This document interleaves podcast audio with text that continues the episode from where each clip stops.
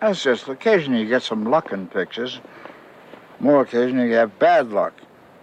But if something happens that wasn't premeditated, I mean, and it happens, I mean, photograph it. Gerardo Sánchez, director del programa Días de Cine de Radio Televisión Española.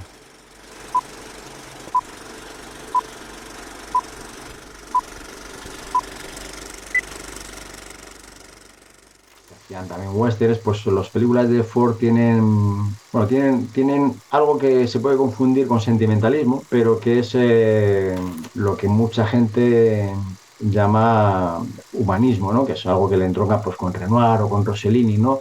que es la mirada hacia, hacia los demás, sobre todo a los desposeídos, ¿no? Eh, que es algo pues, que, que yo no he visto en, en cineastas como Hawks, clásicos como Hawks o como Robert Walsh, ¿no? por, por hablar de cineastas americanos, o William Wellman, ¿no? En eso le, veo mucho más cercano a cineastas que le admiraban, eh, como son Mizoguchi u Ozu, que en particular eh, Ozu admiraba especialmente a, John Ford, ¿no? Hawks tenía su, su, retranca también humorística, eh, Hawks la tenía, eh, Ford la tenía mucho más acusada, le gustaba desolemnizar sus películas con esos puntos de inflexión cómicos eh, permanentemente, con, esos actores de, su truco particular que, que repetían con él siempre, ¿no?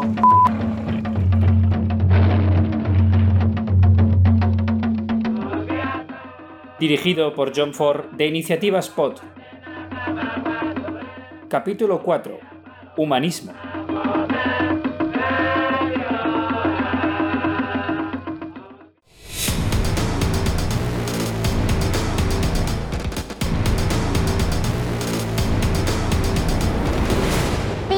Desencadenado. Desencadenados días, tardes y noches. Os damos la bienvenida a Cine Desencadenado. Hoy vamos a hablar de Mogambo.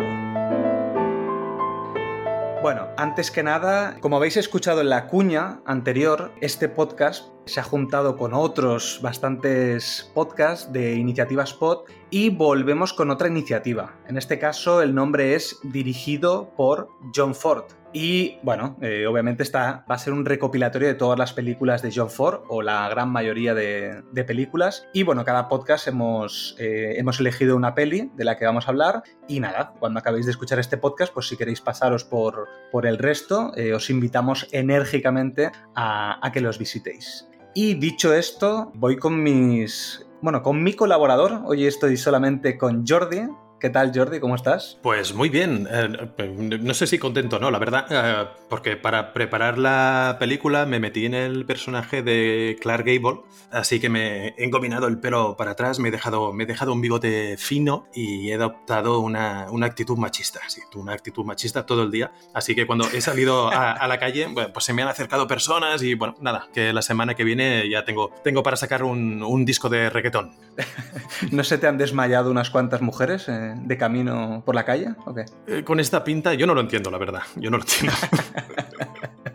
bueno, bienvenido Jordi. Y pasamos a un invitado muy especial que teníamos muchas ganas de que se pasara por aquí, que Nat ya había estado en su podcast, lo que no había coincidido con él, y Xavi ha estado bastantes veces en, en su podcast, y es Alex de Puede ser una charla más. ¿Qué tal, Alex? ¿Cómo estás? Hola, pues encantadísimo de estar aquí. Eh, la verdad es que tenía yo también muchísimas ganas de, pasarme, de, estar aquí y poder pues tener una charla más con, con, vosotros, una charla desencadenada. Me había preparado, o sea, he estado pensando, digo, joder, ¿qué tengo que decir aquí en este programa?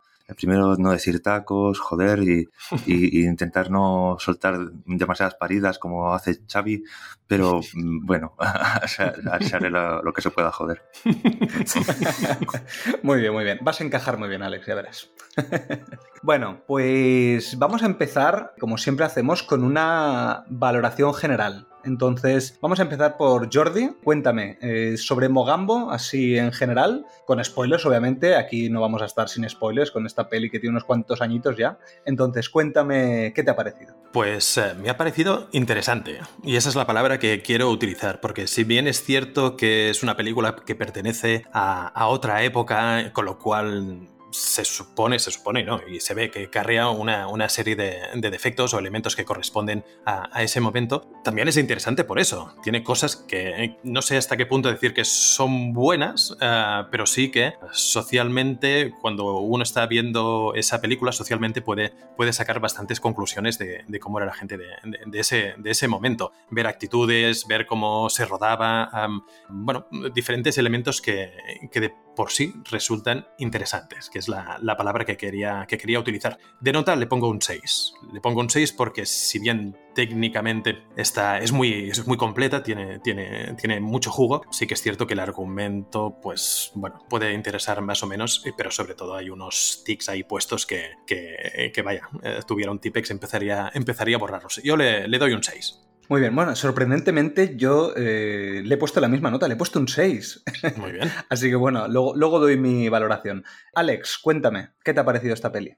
Pues a ver, me enfrentaba a ella sin haberla visto antes, la, la, la vi ayer. Eh, había visto algunas otras películas de, de, John Ford, pero, pero la verdad es que está conocida de, en fin, evidentemente es una película muy, muy conocida y que, y que siempre estaba ahí, pero que nunca la había visto. Eh, entonces me puse a verla, conozco un poco determinados tics de, del director, pues por cosas que he leído más que por haber visto, porque eh, tampoco he visto tantas películas de, de Ford, he visto anteriormente hasta El hombre tranquilo y El hombre que mató a Liberty Valance, y la verdad es que las dos me, me, gustaron mucho, sobre todo El hombre que mató a Liberty Valance, o Valance me parece una genialidad de película.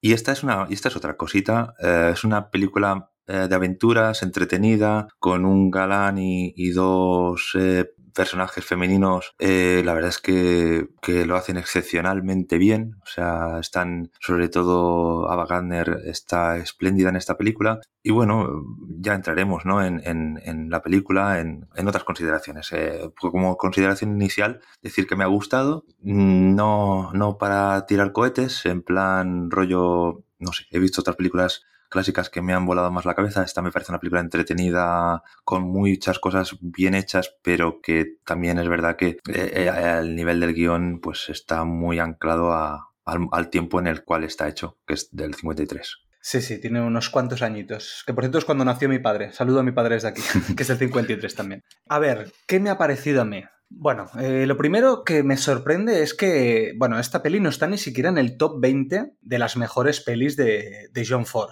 Y claro, yo que me enfrento por primera vez a este director, yo nunca había visto ninguna peli suya, eh, a nivel de dirección me ha gustado. ¿eh? O sea, lo que, la parte de, dirección o la parte técnica me ha gustado. Pero sí que es verdad que lo, lo, que es la parte de historia, lo que es, pues, de lo que trata la peli al final, que son personajes y es una historia de amor o un triángulo amoroso y demás, a mí no me gusta, no me suele gustar las comedias románticas. Esto no es una comedia romántica, aunque tenga algún chiste por ahí. Pero no sé, es una peli que, que, que creo que a ver, ¿cómo decirlo? Hay que, hay que, hay que verla con dos tipos de ojos. Es decir, la, los ojos de hoy en día, donde tú puedes valorar una serie de cosas, y los ojos de, vale, me voy a poner en la piel de ese momento, de la gente que rueda esto, la gente que, eh, la sociedad en la que vivimos en ese momento, y entonces la valoro diferente. Eh, obviamente hay cosas positivas en ambas, en ambos momentos y negativas, pues en ambos momentos, obviamente. Pero creo que es una peli que al menos es muy entretenida. O sea, yo creo que no aburre en ningún momento y eso que tiene bastantes momentos de pausa, es decir, de miradas, de,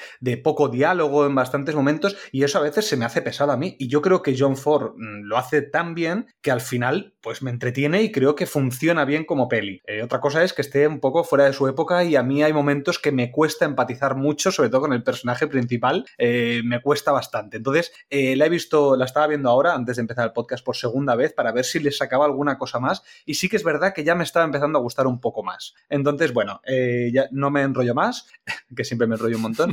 Y que, bueno, entretenida y poco más. Yo le he puesto un 6 también. Pues vamos a pasar ya un poco a la valoración técnica. Tenemos como director a John Ford, sobradísimo conocido director, como ha dicho antes Alex, el hombre que mató a Liberty Balance, Centauros del Desierto, La Diligencia, etc. También ha ganado cuatro Oscars como mejor director, que era en el 53 El hombre tranquilo, en el 42 Qué verde era mi valle, en el 41 Las uvas de la ira y en el 36 El delator.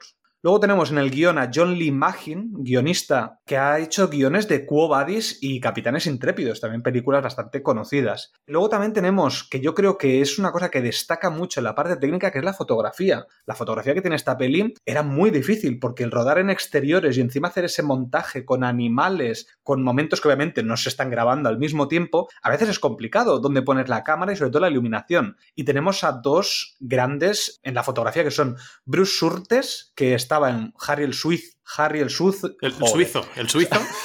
Iba a decir el suizo, ¿eh? Menos mal que no lo has dicho. que me, sonaba que sucio no podía ser, ¿sabes? Digo, no, no, no, no, sí, está sucio. Harry está sucio. Pues Harry el sucio, Fuga de Alcatraz, o Super Detective en Hollywood, que le he querido destacar porque me ha parecido curiosa la diferencia de, pelis. Y luego también tenemos a Freddy Young, que ha estado en la gran Lawrence de Arabia, que también tiene una fotografía increíble, y Doctor Sivago. Entonces, bueno, en la parte técnica, eh, ¿qué me quieres contar, Alex? Pues a ver, eh, si entramos en, la parte del director, hay una de las cosas que, he encontrado, eh, pues mirando un poquito acerca de, John Ford, y es una cosa muy llamativa, y es que eh, John Ford nunca llegó a utilizar una grúa para rodar una escena. Es decir, incluso los travelings que utilizaba eran muy sutiles. La forma de, mm, de, generar acción en la película, y, ahí voy también a lo que comentabas tú antes, de que la película si te había parecido entretenida y, que no, no te habías aburrido, a pesar de que no, te, no ocurrían demasiadas cosas, fíjate, porque la cámara no tiene grandes desplazamientos y sin embargo con lo que juega es con los espacios eh, cerrados y abiertos. Te puedes encontrar un plano cerrado, un primer plano, y eh, de repente encontrarte con un paisaje en esta película. Pero eso es todo el movimiento que vas a encontrar en la cámara con, con John Ford. No, mm, lo típico de, de, la escena esta de, de, además que en una película como esta, que tiene este proceso de como algo tan grandilocuente, ¿no? Eh, una historia grande de, de un amor eh, ahí pasional y tal y que podría darse, pues como ocurre, por ejemplo, en, en, películas como Lo que el viento se llevó, por ejemplo. Hay muchos movimientos de, de grúa. Pues eh, en películas como En viento se llevó tienes esos movimientos de grúa y aquí no. Y, pero, y perfectamente en esta película se puede haber dado. Porque los momentos besos, los momentos besos, mm. perfectamente se hubieran dado con esos paisajes y demás, se hubiera dado perfectamente un movimiento de grúa ahí. Y, eso es una de las cosas que me ha llamado la atención. Otra cosa que me ha llamado la atención, eh, me pasó al tema del guion, es que esta película, ya voy adelantando, no, no, no lo habíamos dicho hasta ahora, creo, y es un, esta película es un remake. Es un remake de una película que se hizo en el 1932, si no me equivoco, una película que se llamó Tierras de Pasión, Red Dust en, Estados Unidos, dirigida por Victor Fleming, que es el director Victor Fleming de películas como El Mago de Oz o Lo que el viento se llevó, pero que lo que iba yo es al guion, porque el guion de aquella película de Tierra de Pasión es el mismo guionista que esta, que esta otra película. Comparte eh, guionista y comparte eh, personaje principal, eh, Clark el Gable. principal. Exactamente, el protagonista, Clark Gable, es el mismo. Sí que cambian determinadas cosas. En la propuesta de la película, sobre todo la ubicación, dónde está ubicada una película, dónde está ubicada la otra, y también comparten el hecho de que eh, todo esto procede de una obra anterior, del 31, de un año antes, de Wilson Collison, una obra de teatro que se había escrito en, el 1931 por Wilson Collison, que también es de donde procede pues la, historia que tenemos hoy aquí de, de Mogambo tema de la fotografía también, eh, formidable la, fotografía de esta película, a reseñar, pero bueno, ahí ya os dejo un poquito más a vosotros si queréis. Muy bien, pues Jordi, cuéntame tú, que creo que me quieres contar más cosas de John Ford, ¿no? Sí, la idea, de hecho, cuando preparé un poco esto es, bueno, vamos a hablar de John Ford, pero quizá sobre todo haya oyentes de una cierta edad, jóvenes, que no, no sepan exactamente quién, quién es este señor. Y es, bueno, pues vamos a hacer, nada, una, una, pequeña, una rápida biografía, o no sé si será tan rápida, pero eh, el hecho es que dar cierta cantidad de información como para quien vea una película de, de, John Ford entienda más o menos qué es lo que, lo que está viendo. Decir que es de ascendencia, ascendencia irlandesa. Este señor, eh, que de hecho es, es de siglo XIX, este señor, señor nace en 1894 y es el menor de 13 hijos. Ah, es de padres eh, irlandeses que se mudan a Estados Unidos, él ya nace ahí en el estado de, Maine, crece lo que podría ser dentro de una familia más o menos normal en esa época. Lo que pasa es que tiene un hermano mayor eh, que se llama Frank, Frankfurt, como la ciudad, como la ciudad alemana, Frankfurt, y que, eh, bueno, siguiendo su estela, gracias, gracias por reír, eh, siguiendo su estela, su estela decide em, irse con él, dejar el este e irse al oeste, irse a Hollywood. Depende de la entrevista, eso es muy curioso porque se ve que este señor cuando lo, lo entrevistaban pues podía perfectamente inventarse todo lo que decía y en otra entrevista decir eh, absolutamente lo contrario. Sí que es cierto, yo he visto alguna en la que se refiere a ese espacio en que eh, se fue hacia Hollywood, en que pasó un tiempo vagando haciendo precisamente de cowboy en la zona de, Arizona. Bueno, el hecho es que después eh, llegó a Hollywood, se puso de ayudante de, su hermano y de ahí pasó a trabajar como director de, películas, pero de películas de dos rollos películas de estas que son cortas. Eh, estamos hablando de que empezó en 1917 y lo he contado entre 1917 y 1924, que es cuando realiza su primer film destacado, un film, un film mayor, hace 51 películas. 51 películas en 7 años. Esto es eh, un nivel de producción espectacular. Y de hecho, y, esto va para ti, Toxic, em, es un poco la idea que nos transmiten en Babylon, que sé que la viste hace relativamente poco y que te gustó mucho, y, ya había, nos enseñaban esas escenas de, oye, vamos a, a un espacio a grabar, tenemos una idea, y sobre esa idea vamos improvisando y durante todo el día vamos a rodar, ¿no? Eh, y exactamente eh, es así como se rodaba y exactamente es eso lo que hacía John Ford en, en sus inicios. Una cosa que en ese momento nos eh, podrían sacarnos ventaja con respecto a ahora y es que todo lo que se hacía, se hacía... no, no, evidentemente no había ordenadores, se hacía, se hacía tal cual. Si era una película del oeste en que alguien tenía que pasar en un carruaje de un caballo a otro saltando, se hacía eso y es un poco eh, estilo, hoy diríamos estilo, estilo Tom Cruise. Exactamente. Sí, sí.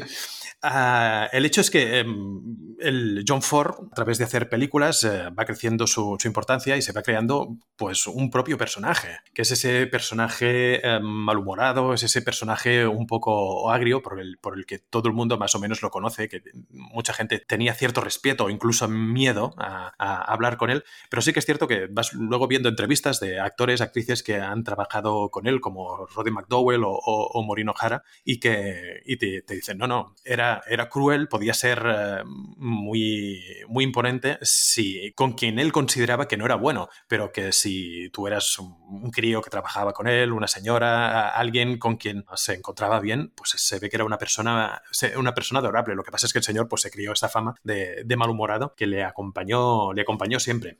De hecho, Alex se ha referido a, los trabajos que, él hacía como em, trabajos en los que no había em, mucho movimiento de cámara y es una de las cosas por las cuales eh, a él se, se, se, reconoce. Pero se le reconoce también por el hecho de, dentro de esas películas, eh, tratar a, los personajes con cierta sensibilidad. Es decir, sí, sí, hemos visto películas de cowboys en que son muy rudos, en que se encienden cerillas con la cara, eh, no sé, eh, cosas muy rudas, pero si te fijas bien, al fin y al cabo, cuando tocas son personajes que se abren en sentimientos. Y es así. Y eso para la época realmente es, relativamente innovador o, destaca, o es una característica de, cómo hacía él los, eh, los trabajos. Nada de movimiento de cámara, lo que hacía que eso fuera lento, e, es decir, tú tienes, eh, no sé, una cámara fijada en un punto y la gente pasea justo por delante, habla mucho y da esa sensación que hoy en día a la gente le costaría mucho porque estamos acostumbrados a mucho movimiento, pero da cierto aire de, lentitud, de que no pasa el tiempo. Son de cocción lenta, como se dice hoy en día. Y realmente es así.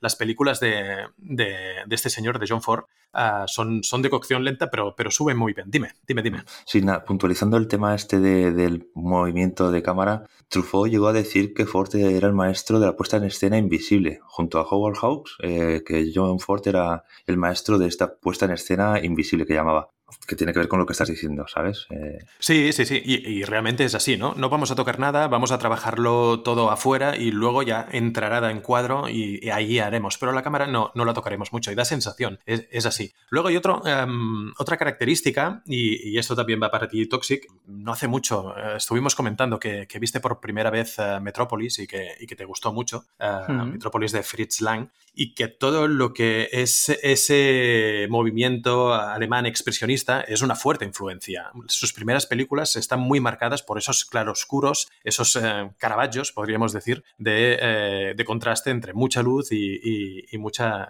oscuridad. Incluso creo que, otra vez hablamos de eso haciendo referencia al, mismo Goya y a sus grabados y tiraría por esa línea ¿eh? de, esos trabajos un poco oscuros e inquietantes, o al menos a mí me lo resulta en el caso del cine alemán. Y otra característica, no rodaba nada que no saliera en pantalla. Vi algún documental en que salía alguno de sus eh, montadores un señor que una vez le preguntó, oye, a ver, esta película la quieres de esta manera, ¿cómo la monto? Y el señor le dijo, no, no, tú cortas justo después de que marquemos claqueta y antes de terminar uh, la toma, uh, haces un, un, corte ahí y lo pegas con la siguiente. Y así se compone toda la película, no tienes que hacer nada más. Y es de esas características de, vale, pues eh, el montador no sé exactamente qué trabajo complicado tendría, pero bueno, lo, lo hacían de esta manera, era, era, era curioso. Si avanzamos un poco y dejamos esta, esta, esta primera parte, no me enrollaré mucho, eh, lo prometo.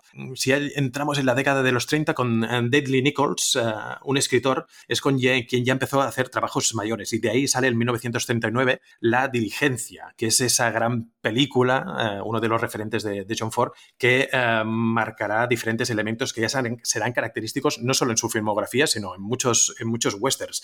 Primero, un guion con cierta profundidad, es decir, no es una historia plana como ocurría anteriormente, sino que uh, está todo un poco más trabajado, hay, hay entre líneas donde se, se, puede sacar contenido.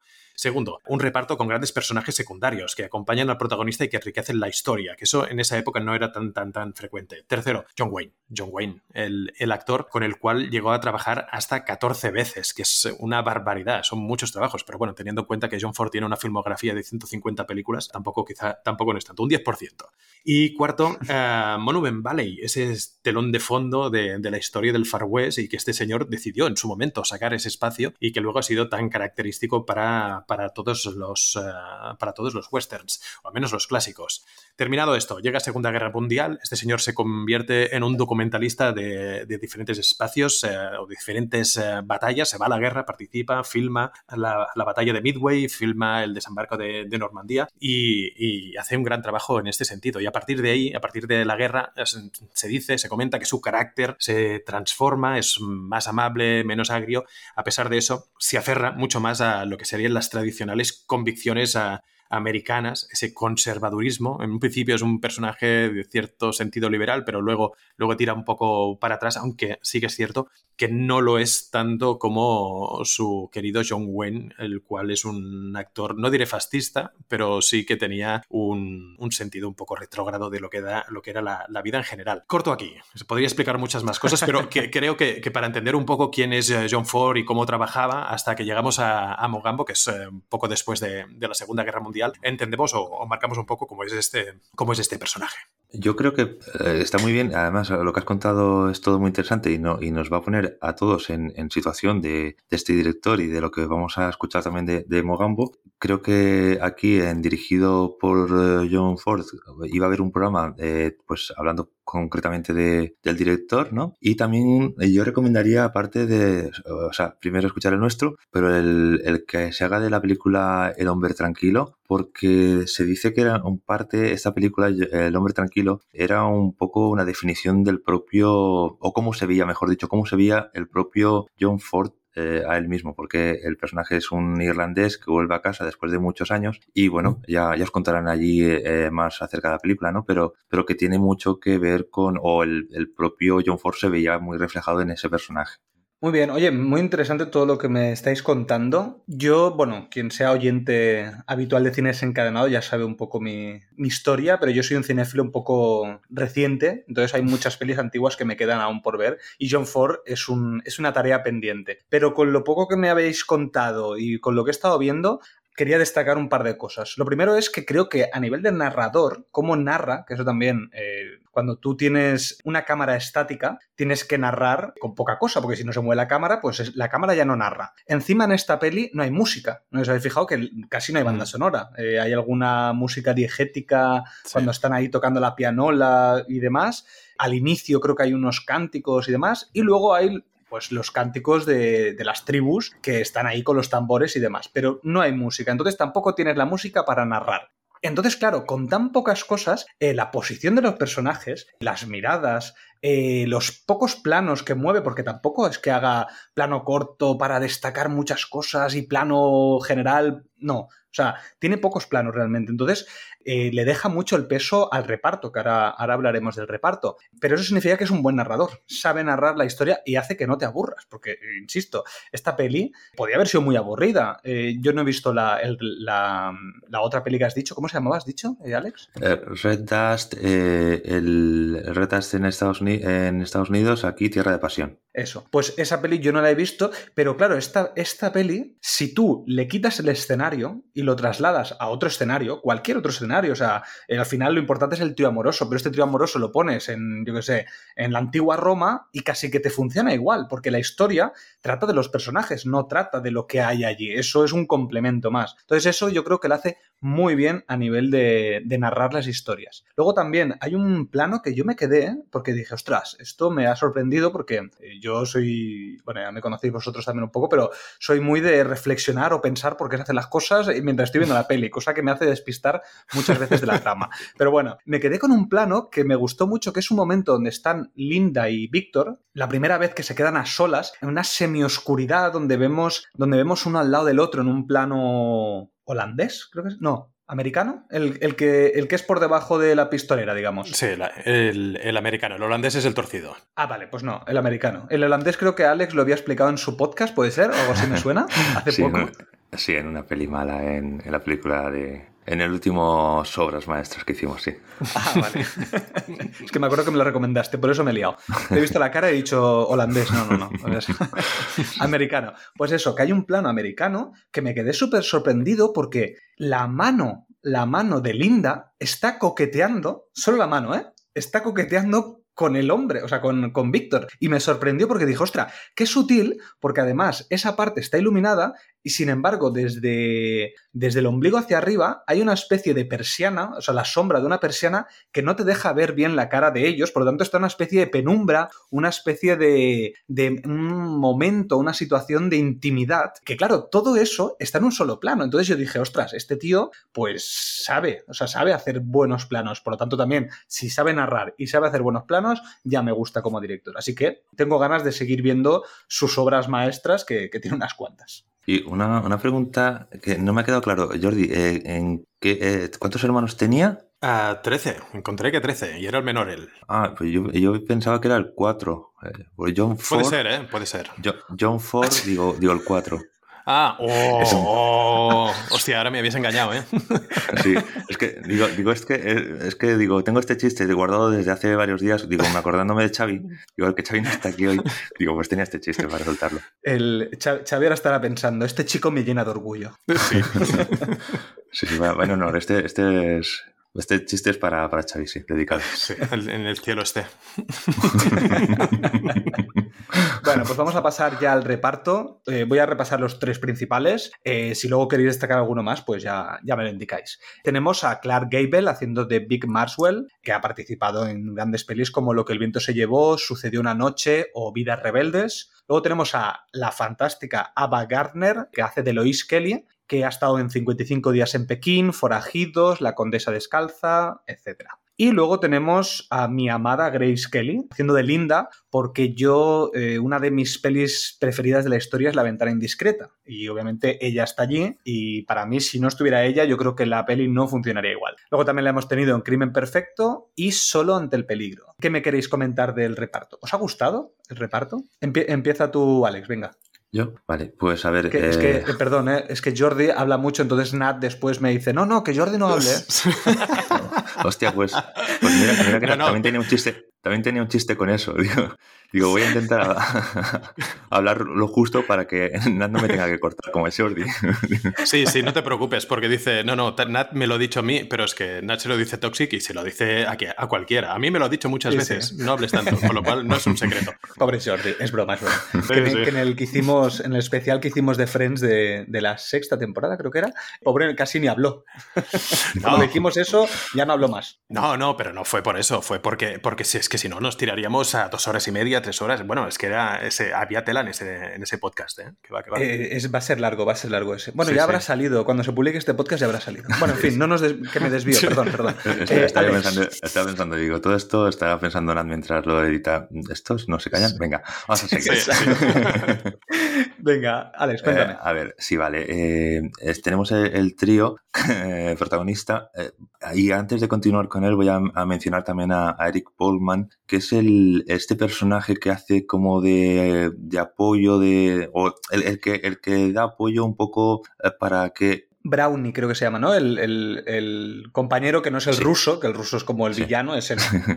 sí, exactamente, sí, el- el- como muy bien dicho además. Pues el, el sí, el, este personaje que, que además es el personaje que un poco hace que la trama de alguna forma avance y que algunos personajes se, se planteen lo que están haciendo eh, y, que avancen en sus, en sus tramas personales. Es un personaje también interesante como personaje y como actor, pues lo, lo hace bien. Un detalle en cuanto a- al tema de, de esto que me, me ha venido a la mente también es que Clark Gable, como escuchaba yo cuando era pequeño, Clark Gable, pues al parecer tenía cierto problema con, con su pechera. Y es que no tenía eh, pelo en el pecho, no aparecía mucho pelo en el pecho, y hizo afeitarse a todos sus compañeros del reparto, eh, la parte del pecho, del pectoral, para no sentirse él menos macho que el resto. O sea, Ostras. eso como detalle, Eso- como curiosidad. ¿eso, eso es verdad o, te- o termina con chiste esto? ¿Es verdad? No, no, no, es, es, una- es algo, es algo escuchado. O sea, po- podría. A ver, eh, no es. No, no, no estaba ahí en el rodaje ni nada, pero sí, sí, es algo. No, pero que no era un chiste tipo Chave, ¿no? No, no, no, no, no va con segundas, no va con segundas. O sea, la- ya el chiste de segundas sería en plan rollo. no, El de los huevos no se lo he visto, pero. o sea, pero bueno. eh, ¿Te imaginas? Bueno. No, no, ahora todos depilados. hasta los huevos. Tengo que inspeccionar. Bueno, seguimos. Eh, el caso es que, a ver, eh, uno de, de de los detalles de esta película es que perfectamente la película podría funcionar sin, sin Clark Gable. Es decir, hace su papel de galán bien, eh, está muy bien. Hubo, hubo otros actores considerados para el papel que posiblemente hubieran no, no hubieran deteriorado la, la calidad de la película, ni, ni este personaje, ni, ni mucho menos, todo lo contrario. Pero lo que sí que considero fundamental es el papel de las dos mujeres, pero vamos, a destacar en eh, el de, el de Ava Gardner, a pesar de que la que se llevó un premio para, por la película fue Grace Kelly, que se llevó un Globo de Oro, si no me equivoco. Pero, pero Ava Gardner está gloriosa en esta película, estaba nominada al Oscar a la mejor actriz y vamos, no se lo llevó, pues ¿por qué no se lo llevó? Porque eso tendría que haber llevado fijo. Además, eh, está en su mejor momento. Yo creo que, que en este caso, tanto eh, Ava Gardner como Grace Kelly están formidables, están formidables y, sobre todo a destacar Ava. ¿Y tú, Jordi, qué me cuentas? Pues, pues de hecho va un poco en, en la línea y me sorprendió mucho ver ese trabajo naturalista, que podría decir, un poco ficcionado de, de, Ava Gardner. Em, mientras ves a los demás un poco encorsetados en cómo se trabaja en esa época, ah, sí que hay momentos que, que Ava Gardner tira por ahí, pero hay otros momentos que la ves no suelta. Está, o sea, parece que hayan invitado ahí a una mujer y que le importe un churro la película y se sienta libre de hacer lo que sea, acampar por ahí y- y realmente es un poco como se entiende ese personaje, ¿no? El, el- el personaje que, traba- que trabaja ella. Está muy bien, sí que es cierto, ¿eh? Yo voy un poco también en, en tu línea Toxic de que de Grace Kelly es eh, actriz favorita y estupenda y La ventana indiscreta es, eh, es, bueno, em, es un mito, pero hay que reconocer que es que Ava Gardner aquí se los come eh, con patatas, pero, pero muy bien. Que todos están bien, que todos lo hacen, son grandes actores, actrices, eh, la relación que se establece entre ellos es, es interesante, esas químicas que, que salen en esos puntos, pero ya te digo, Ava Gardner está, está espectacular. Y no se lleva el Oscar porque en ese mismo año coinciden con otra película que es de, de aquí a la eternidad. Y no recuerdo ahora la actriz de ahí, pero se llevó la actriz de, de esa, de esa película, también se llevó mejor película ese año de, aquí a la eternidad. E incluso em, hay un detalle muy, muy curioso y es que su pareja en ese momento era Frank Sinatra que eh, estando ahí en Mogambo, si no recuerdo mal, recibió el, OK como para poder trabajar también en esa otra película y, por la cual también se llevó el, Oscar, con lo cual están las dos relacionadas, de, ni que sea de manera indirecta y es un caso, un caso muy curioso que en este caso, pues uh, Ava seguramente necesitaría, no sé si es la palabra correcta, pero debería habérsele dado más reconocimiento por ese papel porque yo no recuerdo haberla vista en un lugar mejor que, que en este. Bueno, estaría muy de acuerdo en, en todo lo que habéis dicho. Eh, creo que sí que es verdad que Ava Gardner es la que mejor está de los tres, pero también es verdad que tiene el personaje más suculento, el más guay de los tres, porque además es un personaje como muy extravagante. Tú lo has dicho, hay momentos que realmente parece que esté ahí, eh, pues, como si fuera una niña en medio de, yo qué sé, de un sitio pasándoselo bien, o sea, sin importarle un pimiento nada. Y creo que es muy agradecido el papel, pero lo hace perfecto, o sea, es que me ha gustado mucho cómo, cómo, cómo lo ha hecho. Luego hablaremos de los personajes. Y nada, voy a pasar ya a curiosidades. Bueno, pues hoy por primera vez voy a decir yo las curiosidades. Llevamos tres temporadas y nunca había, nunca había sido yo el que decía las curiosidades. En fin. eh, bueno, pues lo primero que mmm, tenemos es que Clark Gable, eh, joder, me ha salido aquí un Gable, no sé cómo es, bueno, Clark Gable, no, joder. nuestros padres, nuestros padres decían Clark Gable. sí, vale, sí, pues, pero sí que es eh, cierto eh, que como ha hecho esta película dos veces, se puede decir recargable. Bueno, va, me centro. Venga, Clark Gable no se lleva bien con el director John Ford durante el rodaje. En un momento dado abandonó el set en protesta por el trato que Ford le dio a Ava Gardner. Eh, Ford también hizo varios comentarios sobre la edad y la apariencia desgastada de Gable. Claro, es que además se llevan, eh, se llevan como 30 años, ¿no? Alex, tú esto me lo has dicho fuera de podcast. Sí. ¿Cuántos años se llevaban? Mira, este es un detalle curioso, voy a añadir. En este caso, cuando se estrena esta película, eh, Clark Gable tenía 52 años. Ava Gardner tenía 30 y Grace Kelly no había cumplido los 24.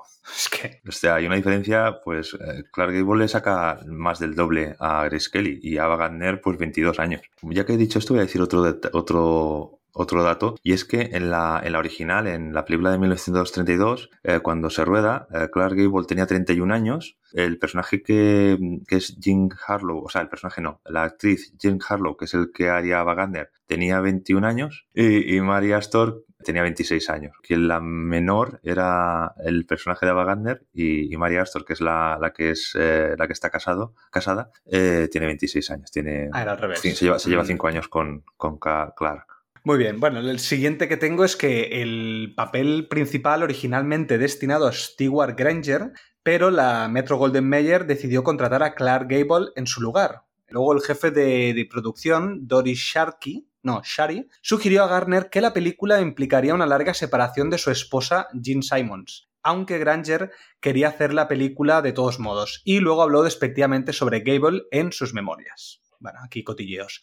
Eh, luego tenemos que Lauren Bacall fue considerada para el papel de Honey Bear Kelly, eh, Eloise Kelly, pero Maureen O'Hara fue la primera opción. Sin embargo, la Metro eh, necesitaba a Ava Gardner en una película e hizo que John Ford eligiera a Gardner, lo cual fue una de las razones de su trato cruel hacia Gardner durante el rodaje. También, bueno, se comentaba mucho esto que también ha dicho antes Jordi, el mal carácter que tenía, que tenía John Ford, que por cierto, antes has hablado de Babylon, que era estrenado este año y hablaban un poco del cine mudo y demás, pero es que también en los Fabelman también hablaban un poco de la de John Ford y el mal carácter de John Ford.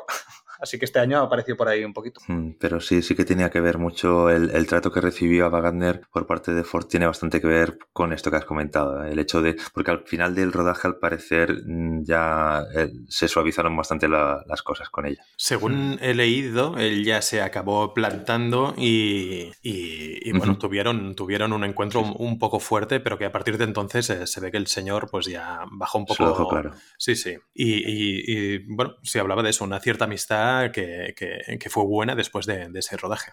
Continuando con Ava Gardner, eh, mientras filmaban una escena con un elefante bebé, yo creo que os acordaréis de la escena porque es muy, es muy divertida, mm. eh, la criatura la empujó de verdad al charco de barro y ella pi eh, gritó pidiendo ayuda, pero John Ford le, le, indicó al equipo que guardaran silencio y siguieran filmando. Y bueno, al final ha resultado ser una de las, de las más divertidas. Luego también, después del rodaje diario, Ava Gardner se bañaba en una bañera de lona instalada y llenada por el chico nativo que le había asignado. Cuando el gobierno colonial británico se quejó de que aparecía desnuda ante los nativos mientras se bañaba, ella se rió, se quitó la ropa y desfiló desnuda por el campamento. De hecho, al aceptar las respectivas normas culturales, si bien algunas tribus no tienen problemas con la desnudez parcial entre los suyos, sí que se sienten ofendidos por las exhibiciones de desnudez entre los blancos. Vaya. Que eso también yo creo que luego hablaremos de un poco el contexto histórico que, que tenemos en ese momento, porque, bueno, luego lo hablamos. Eh, luego también tenemos que Clark Gable y Grace Kelly comenzaron un romance en el set que duró varios meses. Eh, una vez finalizado el rodaje, retomaron la aventura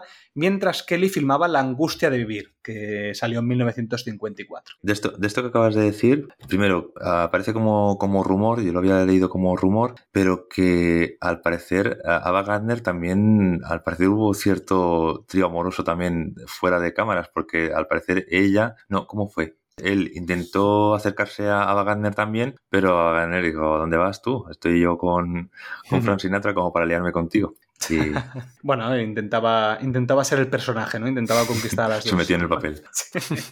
A pesar del alto presupuesto, 3,1 millones de dólares, la mayor parte de la película se filmó en un estudio de Hollywood. Cosa curiosa y que se nota en algunos momentos, pero gracias a la iluminación no se nota casi nada, cosa que mm, es muy curiosa. Em, luego tenemos que solo se rodaron algunas películas en Kenia debido al levantamiento de Mau Mau, que continuó hasta el otoño de 1956. Eh, durante el rodaje en Kenia, la Metro contrató guardias armados para proteger al elenco y al equipo en caso de un ataque de terroristas, de terroristas Mau Mau. Se rumoreaba que el estudio hizo un pago secreto de 50.000 dólares al líder independentista Jomo Kenyatta para proteger al elenco y al equipo. No obstante, todos los involucrados en el rodaje recibieron armas para defenderse. Eh, tela, ¿eh? Bueno, claro, es que también. Una época complicada, yo también creo, ¿eh? Eh, Porque no estoy muy seguro. Mira, esto me viene al pelo con lo que decía antes. Esta época, del 1953 más o menos, fue después de la Segunda Guerra Mundial, cuando ya empezó la descolonización de África, pero la película está basada en la época de, de que aún está colonizado, ¿verdad? Sí, Vale, o sea, son esclavos, Sí, sí. aún, bueno, entre comillas, no son esclavos, bueno, no lo sé, no estoy muy seguro ahí. Sí, sí, de hecho en la película hay un momento en el cual aparecen una serie de, de, de gente local de allí rebelándose contra el hombre blanco, eh, que está aquel hombre herido en- lo tienen que sacar y se tienen que ir por patas porque, porque vamos, eh, est- está, se ha revelado ahí la gente y efectivamente hay un poco, no, no se explicita mucho especial, o sea, se explicita, se explicita en esa escena, pero en la película está pasando un poco de puntillas por ahí, pero, pero sí, sí, algo de eso hay. Y, otra cosa que quería comentar al respecto es eh, la película, nada más empezar, después del nombre de, del director, que suele ser lo último que aparece, hay una anotación que indica que esta película, eh, bueno, aparece un disclaimer que la Metro Goldwyn Mayer agradece los gobiernos de, bueno, de no sé qué, de Kenia, de, Te- Tanganyika, Uganda y la República Ecuatorial Francesa de, de África gracias a ellos esta película ha sido realidad. Y, y esto es un mensaje que aparece justo después del director. O sea, es un mensaje, le dan una importancia tremenda a ese mensaje. Y, y de hecho, eh, es- estuvieron, sí, sí. Es decir, em, para haber estado grabada en gran parte en estudio, como decías tú, Toxic, em, nos encontramos que, que están en muchos países de África, porque agradecen a eso, al protectorado de Uganda, a Kenia, a Tanganica, África ecuatorial, a francesa, que eso es lo que hoy en día es el Chad, la República Centroafricana, es Congo, es Gabón. O sea, están rodando y, y- y no me da la sensación cuando veo esa película de que hayan tantos, eh, tantos espacios. Igual sí que es por el hecho de, de enviar, como hicieron, ¿no? A, ¿Cómo se llamaba ese señor? A, un señor que era eh, Yakima Canut, ahora lo he encontrado, Yakima Canut, que era uno de los especialistas habituales de, de- John Ford, y lo enviaron seis meses antes a grabar imágenes de, de animales, a grabar imágenes de selva para luego ser añadidas, ¿no? Cuando encontramos esa lucha con las gorilas, eh, eh, que se ve en esa iluminación que es un poco diferente, es un poco extraña, con planos cortos, abiertos, es, es una cosa realmente extraña, pero es que está todo, todo encajado de haberse trabajado antes, y de ahí supongo que hay eh, todo en ese trabajo previo, hay esos agradecimientos a todos esos países, porque realmente si no, no lo entiendo. Te puedes ir a una sola localización o, o un, espacio relativamente pequeño como para poder grabar lo que se enseña en esa película, porque realmente no es tanto. Claro, yo creo que es sobre todo es por el tema de los animales. Que claro, como hay tantos tipos de animales, porque además aparecen un montón de diferentes especies, eh, yo creo que claro, no todos los tendrás en el mismo país. Entonces al final supongo que habrán tenido que recorrerse diferentes países. Mm, Tenían hasta, hasta Ava Gardner. el animal más bello del mundo. Bueno, voy a correr un tupido velo. Por favor. Voy a pasar a la siguiente.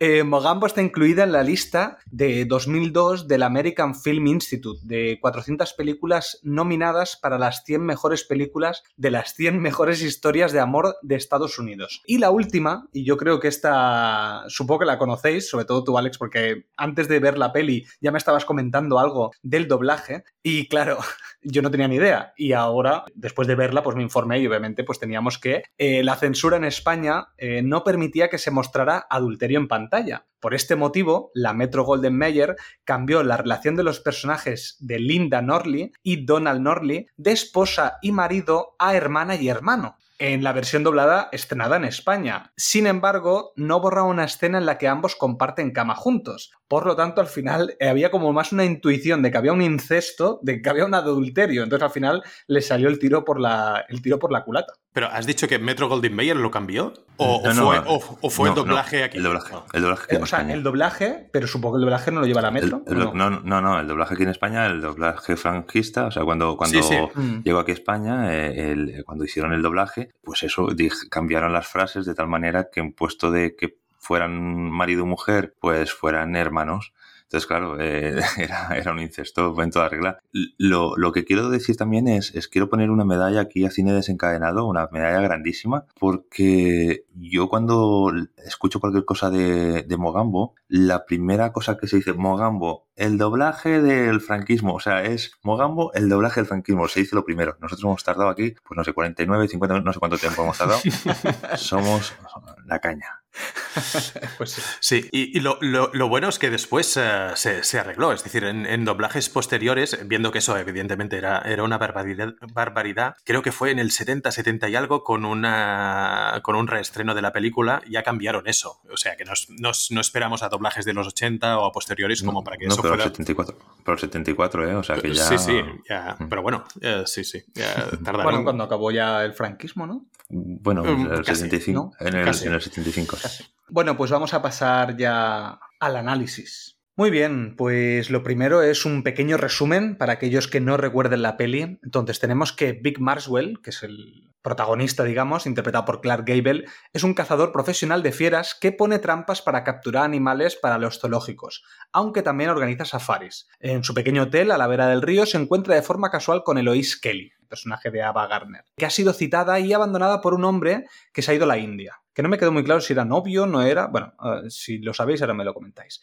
Eh, Marswell termina iniciando una relación que pretende ser informal. Llega un matrimonio estadounidense que ha contratado los servicios de Marswell para filmar Gorilas en Libertad. El marido, Donald Norley, enferma y durante su restablecimiento, su esposa Linda, que es el personaje de Grace Kelly, queda impresionada por el cazador y se enamora perdidamente de él. Eh, a su vez, Marswell se siente halagado y cree también estar enamorado de ella. Eloise contempla esta situación con celos, dolor e incredulidad y se embarca en un, barco para volver a América. Pero la situación del país obliga a la embarcación a volver. Marswell se niega a ser el causante de la ruptura del matrimonio, pero el romance se hace público cuando Linda dispara una pistola. Entonces Eloise, en un momento de bondad, voy a poner entre comillas, eh, salva el honor de Linda y hace responsable a Marswell. Eh, mientras la otra pareja se ha ido del hotel, Eloise y Maxwell parece que comienzan una relación tras el beso final. Lo primero que os quiero preguntar es un poco sobre los personajes. Yo creo que aquí es donde quizás, visto con los ojos de hoy, vemos unos personajes quizás bastante machistas, los tres, no solamente él, sino que yo creo que los tres, sobre, yo creo que incluso la más, o sea, la peor, por decirlo de alguna manera, es el personaje de Ava Gardner. Y, y no porque su personaje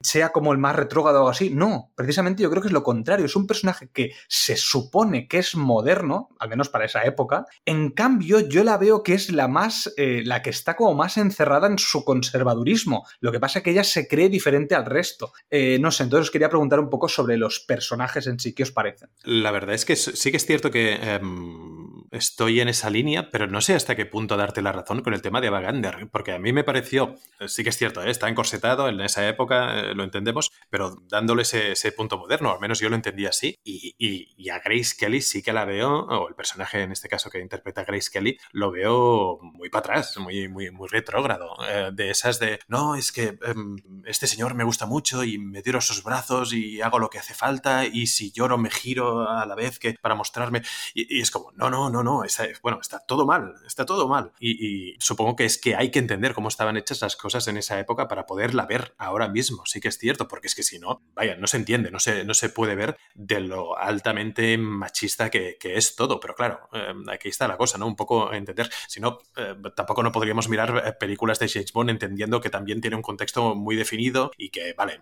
entendemos que eso es así, que fuera en el mundo real es de otra manera, pero es que en esa época es que la gente vivía así y, no hace falta ir a Estados Unidos, no hace falta ir muy lejos, donde las cosas se entendían con un punto de vista muy, muy machista. Y si me apuras, no tengo que decir que hay que ir muy lejos en el tiempo, sino en el espacio, ah, donde, bueno, podemos encontrar relaciones sociales, ¿no? Relaciones de, parejas, donde lo que vemos en pantalla es lo que podemos ver aquí en cierta medida. ¿eh? Es interesante esta película socialmente, precisamente por eso, para entender cómo eran las personas en otra época, pero, pero realmente tal y como están escritos estos personajes, bueno, hoy en día no pasarían, no pasarían un filtro. Eh, bueno, es mi, opinión, seguro que no estoy solo. ¿eh? Creo que, a ver, el tema del machismo en esta película es que hablar de, machismo en una película de 1953, en el cual tenemos un personaje masculino que, bueno, claro, la, trama de la película gira en torno a este personaje femenino, eh, eh, masculino, perdón, el cual pues eh, va a tener un lío amoroso con dos mujeres. El desencadenante a día de hoy no funcionaría, no, no, no, no estaría bien, pero estamos hablando de 1953 y, y, rodeado a esta película pues hay otras tantas con, con este tipo de, personajes. Mm, no he terminado de entender lo que has comentado de Ava porque de alguna forma sí que es un personaje que le veo yo pues ciertos matices que la hacen la más eh, la, menos conservadora y la que es más lanzada para adelante por eso la crítica que recibió el final tirándose la barca para ir a los brazos de, del protagonista de Víctor. Pero aún así creo que que bueno, ese personaje todavía tiene muchos matices que la hacen un personaje libre, eh, eh, salvaje y, por su lado, pues que, que bueno, dentro de la sociedad en la cual está grabada y para quien va dirigida esta película, pues creo que está, no, es tan machista como otros. El personaje de, de Grace Kelly, pues a ver, es, una personaje, es un personaje conservador, un personaje de alta, de alta sociedad, además con acento británico, quiere decir que tampoco ni siquiera, por no ser no es ni siquiera de, Estados Unidos, le pega el hecho de que de hecho su, forma de vestir recatada, con los puños, o sea, con, con la camisa hasta los puños, eh, mientras que Ava Gardner va con, con siempre con, enseñando los brazos. Eh, es, es, otro tipo de personaje que, bueno, eh, le pega más el hecho de ser más, eso, aún así, pues tiene, tiene incesto, bueno, incesto no, era broma, tiene, tiene adulterio con, con este, con Clark Gable. Entonces, no sé, yo, yo creo que la película me chirría cuando la veo, pero por ejemplo, ya voy adelantando, si veis algún día el, el Hombre Tranquilo, pues El Hombre Tranquilo es una película ambiental en Irlanda a principios de siglo XX, a principios, principios de siglo XX. Hostia, ahí sí que hay un, tema machista, o sea, el machismo huele, pero, pero, ¿qué, dices tú? Madre mía, porque es una película grabada, ahora mismo ya no recuerdo en qué año estaba grabada, pero bueno, en torno poco antes que esta. Es 53, ese mismo año creo, o el anterior, el 52. O del 52 a lo mejor, no, del mismo año no, pero sí del anterior puede ser, sí. Eh, pues el hombre tranquilo, el personaje femenino que hay es un personaje con un par de huevos, muy luchadora, muy tirada para adelante, pero totalmente sujeta a, los machos, mm, entiéndeme, de, la, película, a los hombres de esa película. Y, y, bueno, mm, yo cuando la vi, cuando terminé de ver El hombre tranquilo, igual que cuando terminé de ver esta, me, me eché un poco las manos a la cabeza diciendo, madre mía, esto. Pero claro, es que hay que entender el contexto, primero, de aquella película que está basada en un personaje en el que está viviendo en un pueblo de Irlanda a principios de siglo. Y en esta, pues en medio de la selva, y que, bueno, hay un desencadenante y hay un, bueno, sí, un guion un poco, bueno, bastante, bastante machista, pero claro, es que estamos hablando que estamos hablando de esta película en el 2023. Mm, creo que podemos llegar a entender en qué momento está grabada esa película para tampoco pegarle latigazos tremendos a la película que bueno, que eso los merece a día de hoy, pero entonces es que hay que entenderlo ahí, en ese contexto. A ver, matizo un poco. A ver, eh, yo esta peli, por ejemplo, lo peor o lo que creo que ha envejecido peor no es el machismo, porque además creo que los personajes en sí, dentro de la ficción, tampoco son un problema. Yo donde le veo es el, del, donde le veo el problema este del machismo, eh, no es en la actitud de ellas, ni siquiera en la actitud del protagonista. ¿eh? Yo creo que la actitud que tienen los tres, pues bueno, tiene un poco de sentido dentro del contexto histórico. Pero a mí lo que me chirría es que estos dos personajes, sus únicas motivaciones en, para toda la trama son los hombres. Ava Gardner tiene la motivación eh, de llegar allí por un hombre, se enamora de un hombre, se va por un hombre, mmm, se pelea con otra mujer por un hombre, incluso cuando están las dos mujeres hablando, que tienen, yo qué sé, hay un, hay un momento que, que, es, que es cuando se conocen, las cuatro líneas de diálogo que tienen son de hablar de hombres, es decir, son absolutamente un complemento del hombre en esta peli.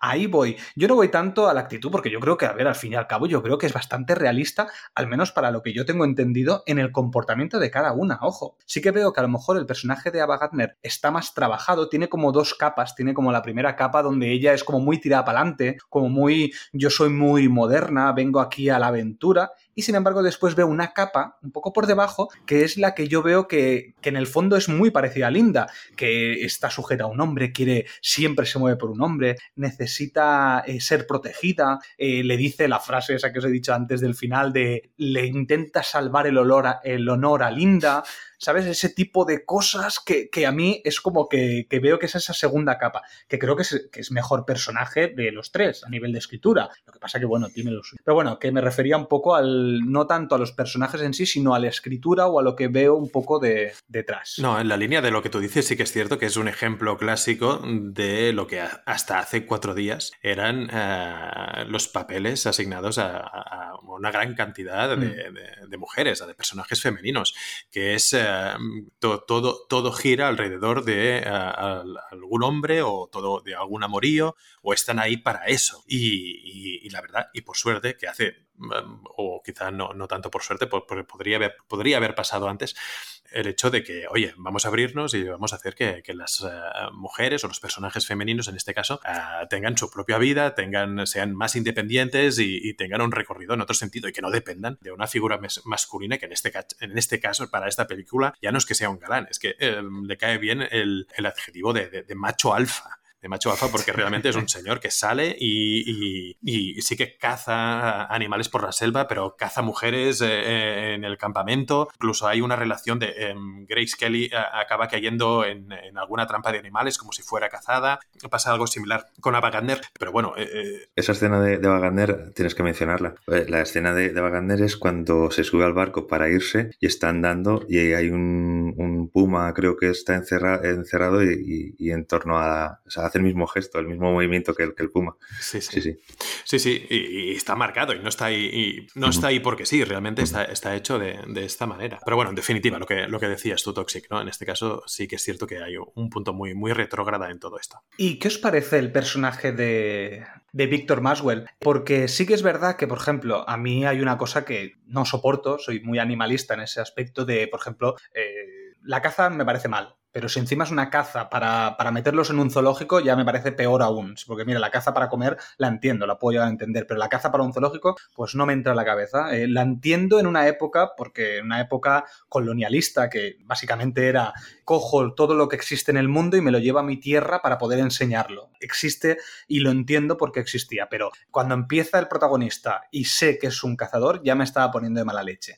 Pero sí que es verdad que creo que la peli hace muy bien, en estas primeras escenas, que empatices un poco con él cuando, por ejemplo, atrapan una pantera y de repente el ruso eh, se cabrea y empieza a meterle hostias a la pantera. Y entonces él lo que hace es se levanta y dice, no le pegues al animal, no sé qué, y le pega un puñetazo. Yo creo que ahí está un poco limpiando eh, el personaje, porque incluso para aquella época a lo mejor no caía también un, un cazador, no lo sé. Entonces, ¿qué os parece tanto el protagonista este como este ruso que vamos a ir viendo por ahí detrás, que al final es un villano, yo creo, de esta peli, es un poco villano porque como le, al final lo, maltrata un poco, el, protagonista lo, tiene un poco ahí de, de, recadero y lo insulta un poco, incluso le pega una hostia cuando tiene encima de la mesa una pierna y demás. Creo que este es un villano porque al final después lo que es, para lo que sirve es para ir mal metiendo a lo largo de la historia y al final es quien le complica la vida a Gable. Eh, ¿Qué os parecen estos dos personajes? Mm, bueno, en cuanto a la apreciación que has hecho del villano, está, está muy bien. Ya te lo, lo he comentado de pasado un poco al principio, pero es verdad que esta película eh, de alguna forma necesitaba un villano que no lo tenía, no lo tiene. Bueno, no lo tiene entre comillas porque sí que es verdad que, este personaje es un poco el que encarna un poco, pues eso, quien va a complicar un poco la vida a, los protagonistas de esta película y quien va a meter un poco de, de salsa a al asunto que, está ocurriendo, porque si no, no pasaría nada. Sería una historia compleja, pero, pero vamos, una historia de amor y ya está. Y, bien. En cuanto a, al personaje, bueno, me estaba acordando cuando estabas comentando lo del, lo del cazador, que poco antes de, entrar en este podcast había visto, había, me había llegado por redes sociales unas imágenes de un pueblo cerca de donde vivo yo, pues con un toro embolado y tal, y de, hace, unos, de hace unos días. Quiero decir, mm, imagínate si estamos en el 2023 estamos viendo barbaridades de ese, de ese nivel, lo que en esta película, pues bueno, a ver, era, era, era otro también sistema, otro pero bueno, como tú dices, también es verdad que, que, es un personaje bueno porque de alguna forma también defiende a los animales. A día de hoy los, los zoológicos pues cada vez están más cerrados, más prohibidos, pero en aquel momento el zoo era una atracción para toda la familia para ir a pasar el día y entonces estaba haciendo algo bueno, entre comillas. Entonces, eso, eso es lo de, digamos que de cara al análisis de la película, pues bueno, no, creo que tenga que restarle por este motivo. Simplemente para complementar un poco lo que, lo que decía Alex al respecto de, los animales, y es que tampoco hace tanto que he cambiado. Yo recuerdo cuando eh, era pequeño, en, los 80, cómo la relación que tenían, eh, incluso dentro de mi familia, con los animales es muy diferente a nosotros. sí, Alex, me gusta, me gusta. Ya te has metido en el papel de cine desencadenado. Al final, al final me dejaron salir de la caja y me daban una galleta. Sí, sí. No, no, pero sí que es cierto, con los, mismos perros o con los gatos, em, yo recuerdo mis familiares tratarlos de, de, una manera que no era cruel, sino que era normal en ese, en ese momento, porque eran animales y se entendía así. Y hoy en día, pues bueno, se los cuida más y se, se les, da, se les da más cariño. Em, simplemente como complemento a entender que eh, esa mentalidad con relación a los animales ha cambiado eh, con el paso de los años y por supuesto ya en los 50 o si tiras más para atrás se entendían de otra manera. Y también depende del sitio, es decir, por ejemplo, nosotros en Occidente que tenemos las necesidades básicas bastante cubiertas, por decirlo de alguna manera, ya nos empezamos a preocupar de otros tipos de cosas como el maltrato animal. Yo también entiendo que en lugares donde a lo mejor no tienen ni para comer, no le podemos exigir que esa gente pues piense igual que nosotros. Lo digo más que nada porque, por ejemplo, yo he estado en Jordania este verano y a mí una cosa que lo típico que te ofrecen, ir en camello, eh, ir en burro, no sé qué, y a esos animales mm, tú lo ves que no los tratan bien. Pero sí que es verdad que yo veo que ahí hay, pues, esa gente a lo mejor no tiene ni para comer. Entonces yo también entiendo que no puede tener la misma mentalidad que yo ante un animal eh, que yo, o sea, es que es normal, yo lo entiendo perfectamente. ¿Que hay que ir poco a poco cambiando las cosas? Yo creo que sí, se va a ir cambiando poco a poco. Pero bueno, eh, querías comentar otra cosa, Alex, ¿no? Te querías ir a otro tema, cuéntame. Bueno, mm, no irme del todo, pero sí, sí a otra, otra cosa con respecto a la película. A ver, yo viendo la película, y sobre todo ya un poquito después, pero bueno, sí viendo la película, me vino a la mente eh, Casablanca. Casablanca, ¿vosotros la habéis visto? Sí. hace poco además. Vale, pues claro, se habla del personaje de Víctor como un personaje cínico y solitario. Eh, lo que me venía un poco a la mente el personaje de Rick, de Humphrey Bogart. También, por otro lado, con respecto a la película de Casablanca, hay también una, mujer rubia casada que también se va con su marido. Una película Casablanca también se desarrolla en el continente africano. Y también el personaje eh, de Eric Polman, que no me acuerdo tampoco cómo se llama ahora mismo, eh, bueno, eh, pues eh, lo, lo, veo, lo veo como una especie de trasunto de, de, Sam. Este personaje que cuando tiene que decir algo es para dar un buen consejo, para ser, pues bueno, la guía un poco espiritual de, de la película. Digamos que esta película es del 53, la Casa Blanca había sido en el 42, y no sé, de alguna forma como que tengo la sensación de que sí que es verdad que igual teníamos la, la del 32 que había algo de esto también. O sea, es decir, eh, lo pasa que lo pasa que la película del 32 se, se desarrolla en Indochina y es otra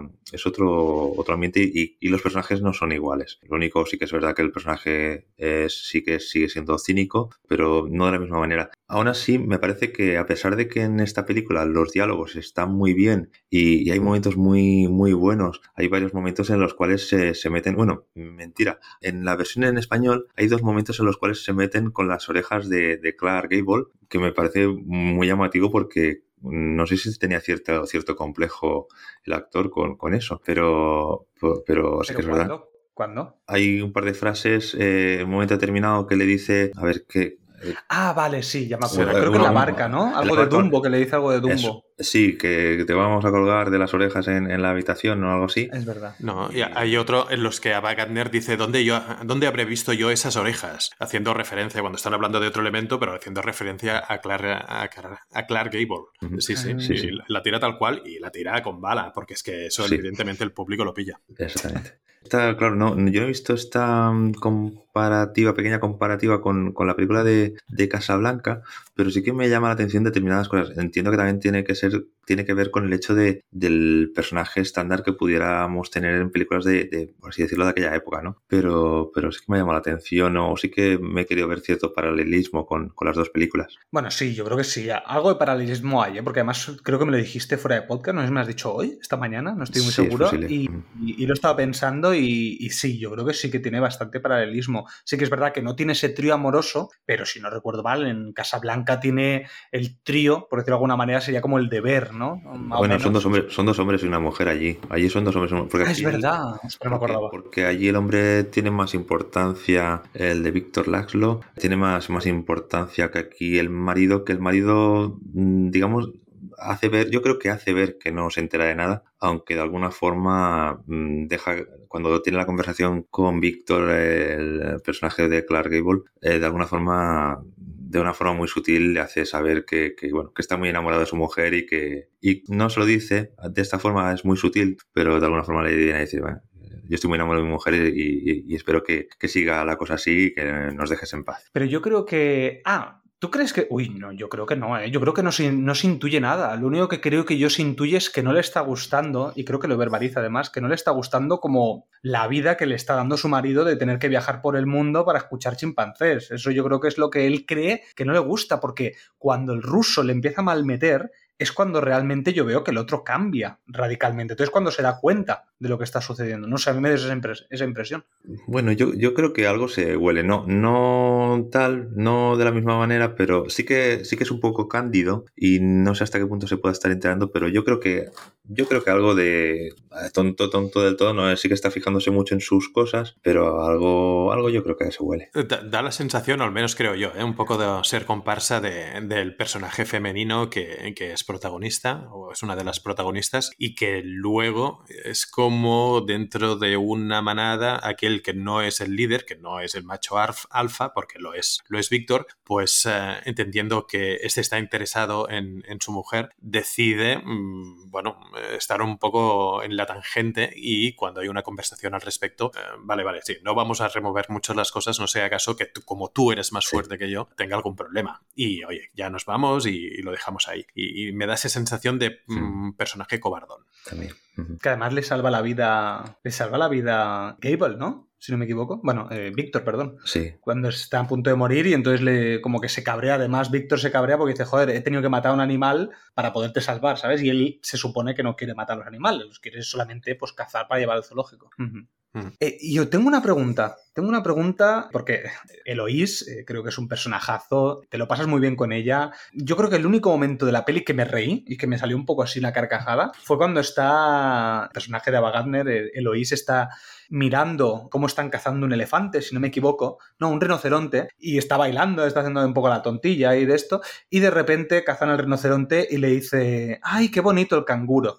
Y, y claro, la mirada, del, la mirada de Víctor que hace así para el lado y luego hay un fundido a negro, ostras, ahí creo que fue el único momento que realmente me reí, porque no es una peli, no es una comedia, pero yo creo que ese, ese alivio cómico funciona muy bien. Mm, Mm, yo, eso de que no es una comedia, yo creo que sí, pero no es una comedia de carcajada. Yo creo que sí que es una, podríamos llamar que es una comedia romántica de la época, ¿eh? Sí. Yo sí que la podría de- definir como comedia romántica porque Sí, tiene sí. muchos diálogos y tiene muchos momentos en los cuales, bueno, te sonríes. No- yo no me río en ningún momento, pero, pero te sonríes. No, es una comedia. Yo estoy contigo, Alex. ¿eh? Es una comedia ligera porque eh, todo lo que va sucediendo, a pesar de tener un, un- un elemento más profundo, bueno, se va tocando con cierta gracia y, y es sutil y se va trufando de diferentes elementos que, eh, que son graciosos, ya sea con animales, ya sea con, con conversaciones un, un poco pícaras eh, en un sentido o en otro. Y eh, está más cerca de ser una comedia que de, de ser un drama o de, o de ser una película de aventuras que tampoco no lo es. Mm.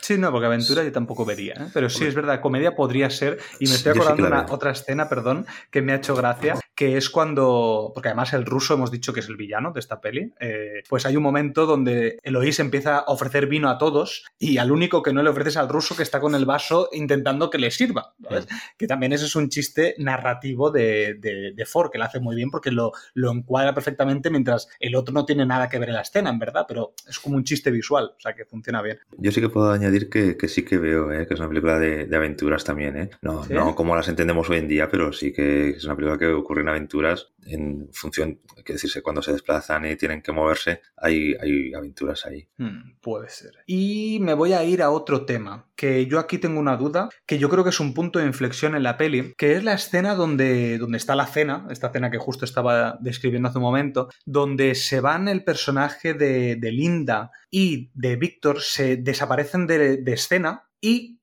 cuando vuelven a aparecer escena, en escena, cuando los otros están en la pianola ahí cantando y demás, en ese momento Víctor decide ir a hacer la cacería y hacerles el safari con ellos.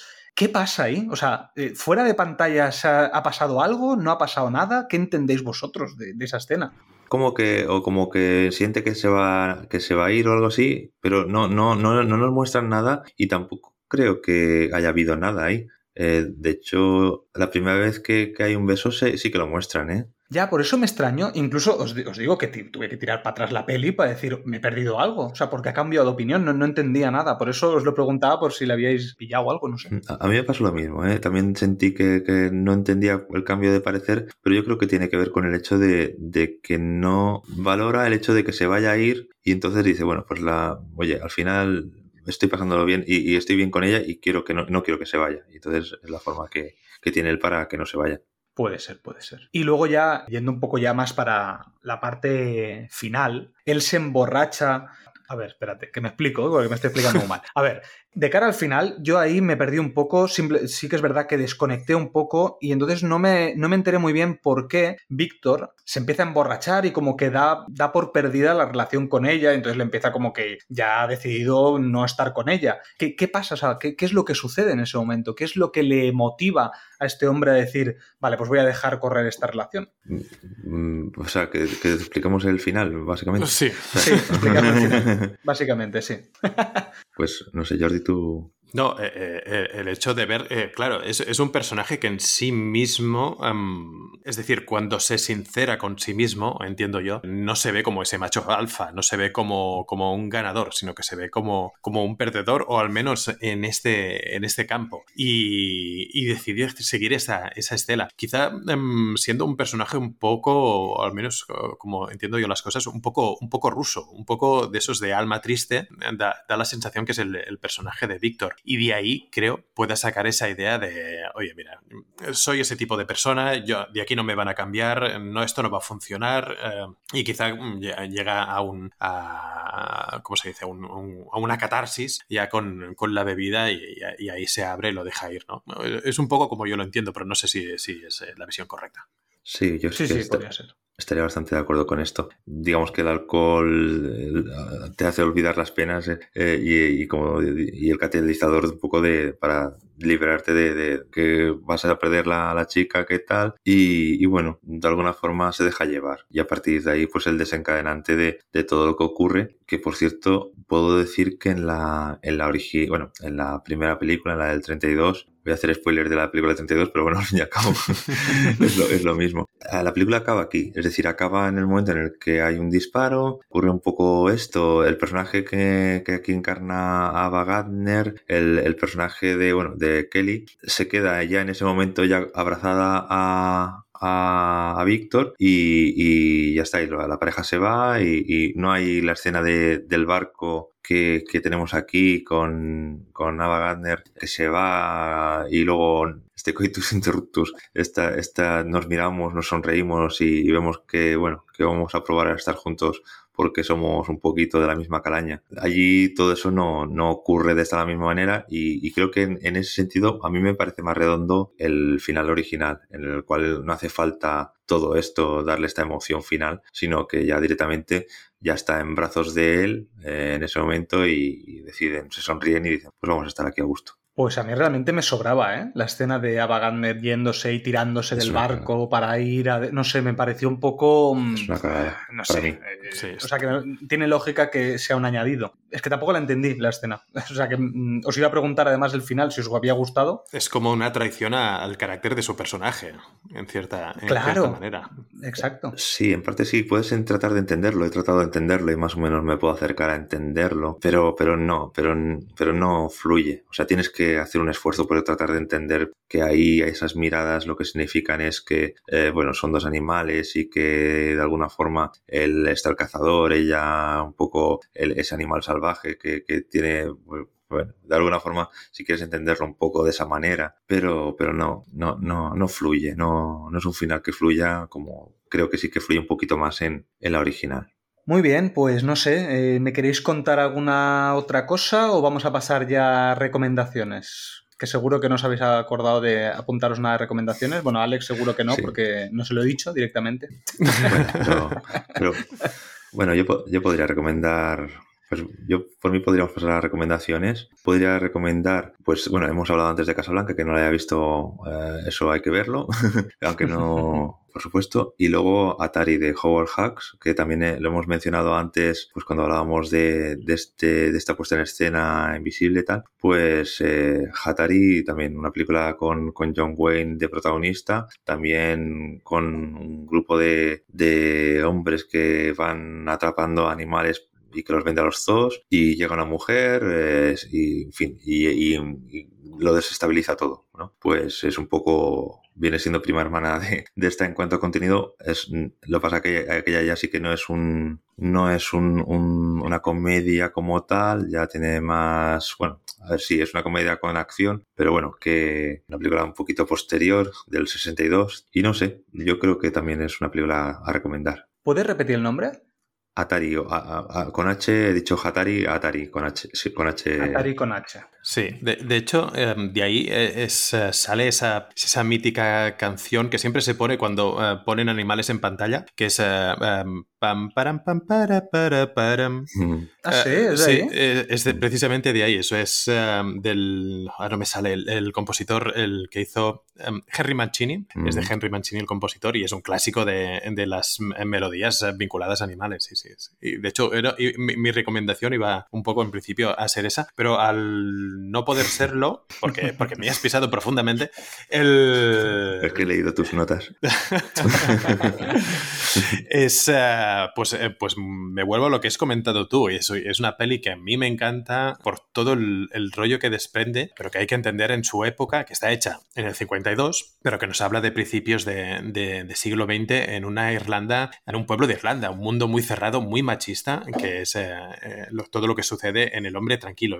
para mí hay, varias películas de John Ford que uno tiene que ver, Centauros del Desierto, eh, eh, El hombre que mató a Liberty Balance, eh, Hombres Intrépidos, pero para mí hay que empezar, creo yo, con, El hombre tranquilo porque tiene esos tiempos de los que hablábamos, tiene ese machismo, porque, porque hay que verla y hay que entender qué bestia es ese machismo en ese momento, en ese, en ese pueblo. Llegan incluso a pegar al personaje de la mujer y, sí, lo, sí, sí, lo presentan todo como una escena divertida, como una escena eh, cómica y tú poniéndote las manos en la cabeza, pero, pero ¿qué están haciendo? Y toda la, película en gran medida sucede, sucede así, como, como eh, para entender un poco el contexto, la sociedad en, su momento, es muy, muy, muy interesante. Está, bueno, tiene elementos muy, muy bonitos. Yo, para mí, eh, recomiendo el hombre, el hombre tranquilo. Muy bien, pues voy yo con la última recomendación. Yo voy a ir a, a la que he dicho antes, a la ventana indiscreta Eh, hicimos podcast además hace un tiempo, pero es que creo que es una peli que es fácil de recomendar a cualquier persona, porque es una peli que si tú dices, ostras, pues no me gusta el cine clásico, eh, soy una persona que a lo mejor, eh, como yo era hace unos pocos años, quiero ver algo, algo de algo antiguo, pero que me entretenga y que no sea algo complicado. Mogambo, por ejemplo, no la recomendaría para eso, porque creo que es de un acceso más difícil. En cambio, la ventana en disquete yo creo que la puede disfrutar todo el mundo. Es muy fácil de disfrutar. Eh, además tenemos a Grace Kelly, ya le he dicho antes, pero también tenemos a James Stewart, que hace un papelón, pero es que la que más me gusta y siempre digo es Thelma Ritter. Mm. Ritter, perdón, Thelma Ritter, que, me- que es que es que está tan bien esa mujer en, en esta peli. Pero bueno, es que le tengo un 10 a, a la ventana indiscreta. Creo que es una de las mejores pelis de la historia, así que no la podía dejar de recomendar y la tenéis en filming. Te, dejas a, a Raymond Barr, ese malo malísimo que eh, con, hacia el final de la película con una mirada te hiela la sangre. eh, es espectacular, es espectacular. Sí, pero yo creo que es. eh, bueno, acabas de desvelar una cosa, creo. No, no, ¿La no, peli? no, no, no he hecho, no, no, eh, ah, no, vale, vale. no he dicho nada, no he dicho nada. Que, bueno, yo iba a decir que Hitchcock yo creo que sabe enfocar a este tío muy bien. no solamente es que tenga la mirada de esto, sino que Hitchcock lo sabe enfocar muy bien. ¿Puedo hacer una última recomendación? Claro que sí, Alex. Joder, yo creo que estamos hablando de, de- de cine de, de auto, o sea, de cine magnífico. Y joder, es que a mí me ha llegado ahora, tengo que decir, la película Task de Kevin Smith, una película con animales, eh, hay una morsa y, y es una, una película súper recomendable ya. Hasta aquí mi, mi recomendación. ¿Has dicho Task Task, Tusk, T-U-S-K. del 2014? Sí. No, no lo he visto, no lo he visto. Pues una película con animales, sale una morsa, está, está muy bonita. ¿Es la de Kevin Smith? sí. Ah, vale, vale, vale. Era, era ironía, ¿no? Porque estoy viendo un 5 aquí en Film Affinity. Es, mi bueno, película de por, cabecera. Es mi película de cabecera. por si no lo sabéis, eh, Alex, que pertenece al podcast de Puede ser una charla más, tiene una sección o tiene un spin-off de, su, de sus programas que es Sobras Maestras, que se dedican a analizar pelis malas. En, en una envié un audio yo, me acuerdo que es una de las mejores pelis de la historia, que es Dragon Ball Evolution. Qué maravilla. Qué maravilla. Pero la verdad que me reí mucho, así que mira, os podéis pasar por allí también después de visitar la iniciativa. Tenéis también ahí a Puede ser una charla más. Y no sé si quieres decir algo más, Alex, antes de despedirnos. Perdón. Bien hecho, bien hecho, bien hecho. Eh, bueno, te pueden encontrar en Evox, creo que lo has dicho antes, ¿no? También. Sí, en Spotify, en, en Vale. todos lados. En mi casa. Muy bien, pues entonces lo vamos a dejar aquí. Ahora no me acuerdo cómo despide Nat el podcast en la tercera temporada. Desencadenados días, tardes, noches. No, eso es en la presentación, pero eso es. No, era. Pues si no, por si no nos vemos, Ah. buenos días, buenas tardes y buenas noches. Me gusta más Nat. Bueno, seguro, lo hace mejor que yo. Por eso yo voto siempre Nat como presentadora. Eh, no me gusta presentar.